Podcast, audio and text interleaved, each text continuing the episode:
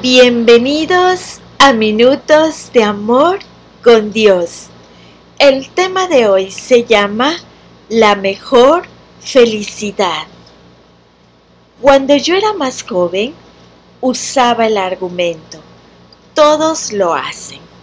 Parecía un argumento válido, pero no lo era. Mis padres nunca cedieron ante tales ruegos por más desesperada que yo estuviera por conseguir un permiso para hacer algo que ellos consideraban peligroso o insensato.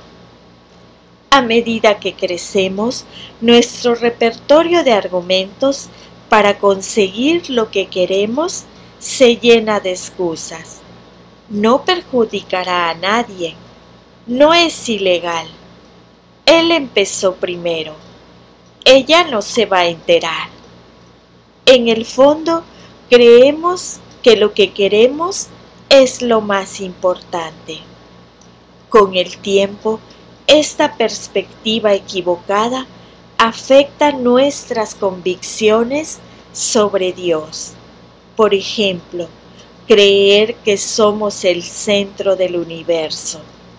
Pensamos que solo seremos felices si reordenamos el mundo según nuestros deseos. Esta mentira es convincente porque promete una manera más fácil y rápida de conseguir lo que queremos, argumentando, Dios es amor, por eso quiere que haga lo que me hace feliz. Sin embargo, lo único que produce es tristeza.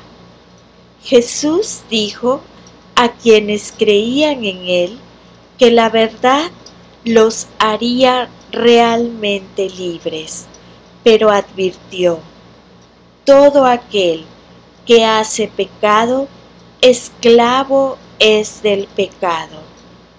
La mayor felicidad se encuentra en la libertad que experimentamos al aceptar la verdad de que solo Jesús da satisfacción plena. No hay atajos para la felicidad verdadera. Y la lectura se encuentra en el libro de Juan 8, versículo del 31 al 32 si vosotros permaneciereis en mi palabra, conoceréis la verdad, y la verdad os hará libres. Amén.